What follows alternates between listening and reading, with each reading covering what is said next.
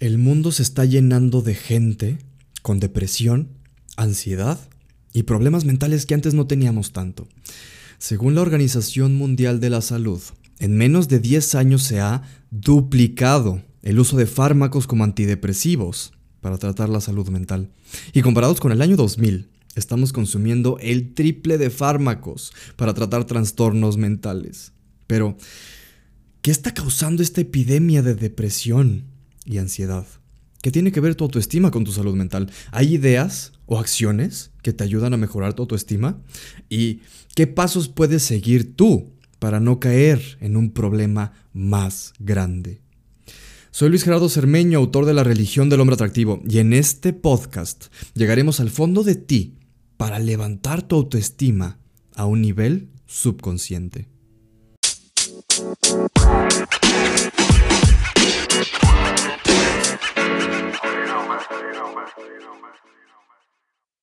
Autoestima es una palabra que se usa mucho, pero que se entiende muy poco.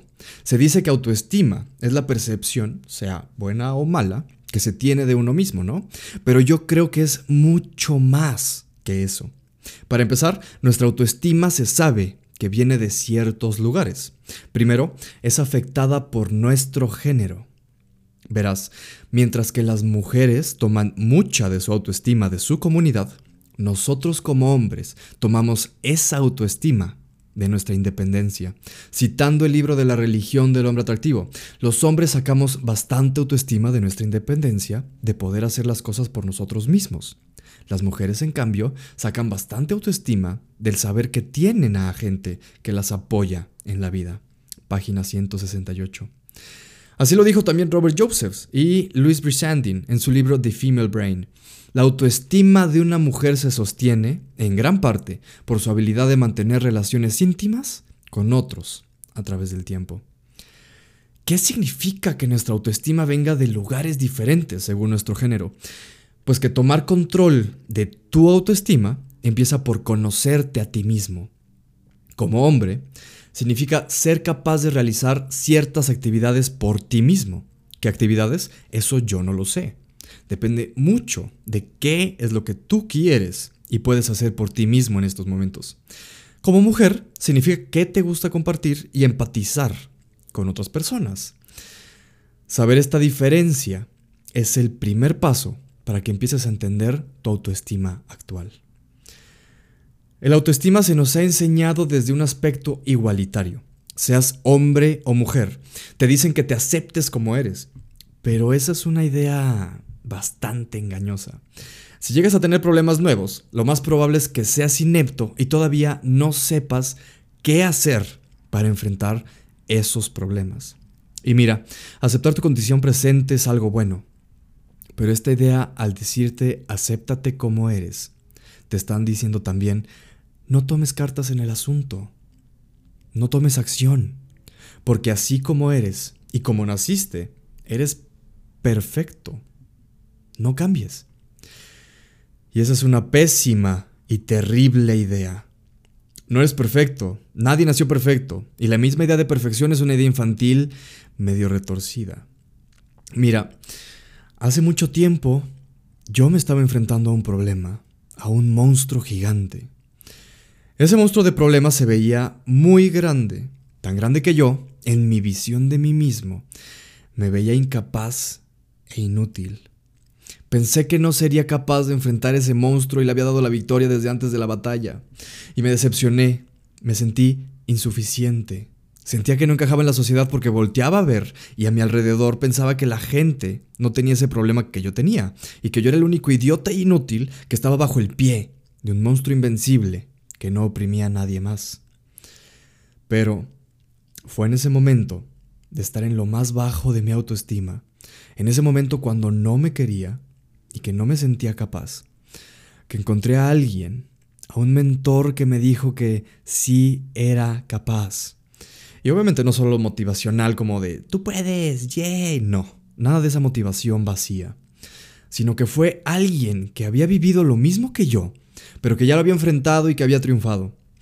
Esta persona me dijo que con disciplina, con ciertas armas y con paciencia, iba a vencer a ese monstruo en algún momento. y yo con fe y esperanza me lancé a destruir a ese monstruo.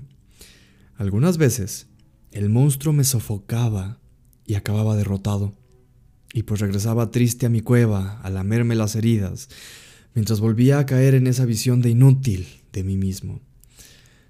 Pero después de un tiempo sanaba un poco y me volví a lanzar. De nuevo con fe y esperanza usando las armas que ese mentor me había dado. Y mientras más pasaba el tiempo, iba haciéndome mejor en utilizarlas, haciéndolas parte de mi ser, de mi identidad subconsciente. Y en un giro inesperado, gané alguna pequeña batalla contra ese monstruo. Y pues me quedaba impresionado de que yo, yo el indefenso, inadaptado e incapaz, que antes no podía ni voltear a ver al monstruo a la cara, ahora le había ganado una batalla. Sí, una batalla pequeña y no había ganado la guerra, pero comencé a ver caminos y maneras por las que podía derrotar a ese monstruo. Y tal vez más importante, en esa pequeña primera batalla que gané, vi que el monstruo no era invencible. Vi además que yo no era totalmente incapaz de crecer, de ser mejor, de tomar responsabilidad, de cambiar, de llenarme de armas y herramientas, ni era incapaz de destruir a ese monstruo. Si puedes hacer sangrar a Dios, la gente dejará de creer en Él, incluido tú. Y eso me pasó, cuando después de una lucha constante logré por fin destruir a ese monstruo. Podía voltear con orgullo a mi pasado y ver que las acciones que tomé eran ahora una fuente de mi autoestima. Es decir, esta es la historia que se convirtió en alimento constante de mi autoestima se convirtió en la historia que me empecé a contar desde ese momento, una historia que yo mismo construí. No hay nada más autoestimesco que esas historias de lucha, guerras y logros que he vivido y donde he triunfado. Ahora, ¿qué herramientas y qué mentalidad te ayudan a ti a desarrollar autoestima a un nivel subconsciente? Las mejores que he encontrado hasta ahora son las siguientes. Primero, trátate a ti mismo como tratarías a alguien que quieres. Trátate a ti mismo como tratarías a alguien que tú quieres. Imagínate a tu mejor amigo. Imagínate que se quiera aventar de un puente. ¿Lo dejarías? Pues bien, ahora, en lugar de ver a tu mejor amigo, imagínate a ti mismo tomando esa mala decisión. ¿Te dejarías? Estás empezando una dieta, pero te comes esa dona te sientes frustrado sexualmente o quieres amar a alguien realmente, pero te quedas por miedo en tu casa los fines de semana. Si tu mejor amigo estuviera tomando esas decisiones, ¿le dirías que siguiera haciendo eso? ¿O lo persuadirías para que tirara esa dona al suelo y se arreglara para salir a conocer a su próxima novia? Si eres buen amigo, yo sé que harías lo último. Pero con nosotros mismos somos bastante malos amigos a veces. Por eso, lo primero es empezar por tratarte a ti mismo como tratarías a alguien a quien quieres. Y no es tan difícil. Solo pregúntate constantemente. Si esta decisión que estoy tomando yo la estuviera tomando mi mejor amigo, ¿qué le diría realmente? ¿Cómo lo haría dirigirse a eso que sí le conviene? ¿Qué acciones debería tomar? Y si te empiezas a preguntar eso tú mismo, vas a comenzar a ver cambios y a darte las herramientas y las respuestas que te sacarán de ese estado mental negativo. Se escuchará cliché, pero sé tu propio mejor amigo. Porque créeme, eres la persona con la que más convives diariamente. Segunda herramienta para desarrollar autoestima, tener una dirección o un propósito noble. Mira, la sociedad está jodida en este aspecto. Y es porque no te están diciendo algo que, de una u otra manera, todos necesitamos escuchar. No necesitamos que nos digan, acéptate como eres, porque eso nos deja a la deriva, sin dirección, sin armas, sin herramientas para destruir, pues al monstruo, sin importar cuál estés enfrentando en estos momentos. Si tomas una responsabilidad por la que valga la pena luchar, si eres constante, si eres paciente y si aprendes a disfrutar el camino, vas a lograr algo por ti mismo. Y además será algo que tú elegiste y que tú lograrás. La gente no es empujada a llegar a eso. La gente es empujada a quejarse, a ser víctima, a lloriquear, a pedir derechos. Derechos que están incompletos, si no cargamos nuestra propia cruz y no tomamos nuestras propias responsabilidades. Tercer método de crear autoestima, crea historias de orgullo en tu pasado. Esto ya lo comenté con mi historia, pero me gusta cómo lo plasma Mario Luna en su libro de Psicología del Éxito. En él, Mario nos dice que muchas veces pintamos el orgullo como algo malo, pero el orgullo no es algo malo.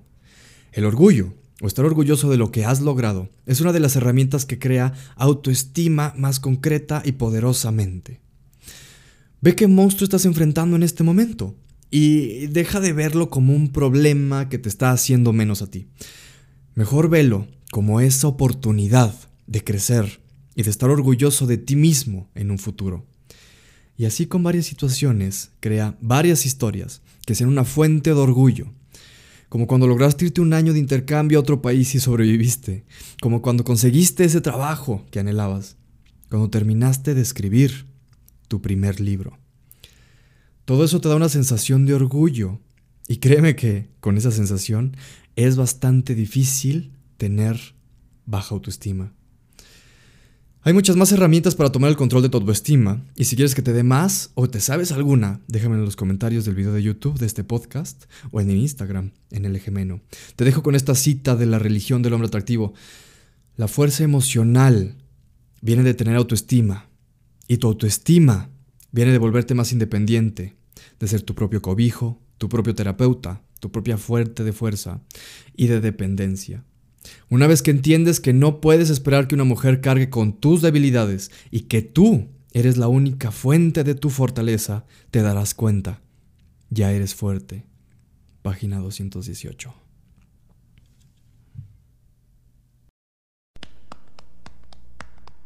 Gracias por haber sintonizado un episodio más del LG Meno Podcast. Yo soy tu host, Luis Gerardo Cermeño, LG Meño, y te invito a que me sigas por este podcast para que no te pierdas el siguiente episodio. Te espero en lgmeno.com, hermano, y que tengas un excelente día.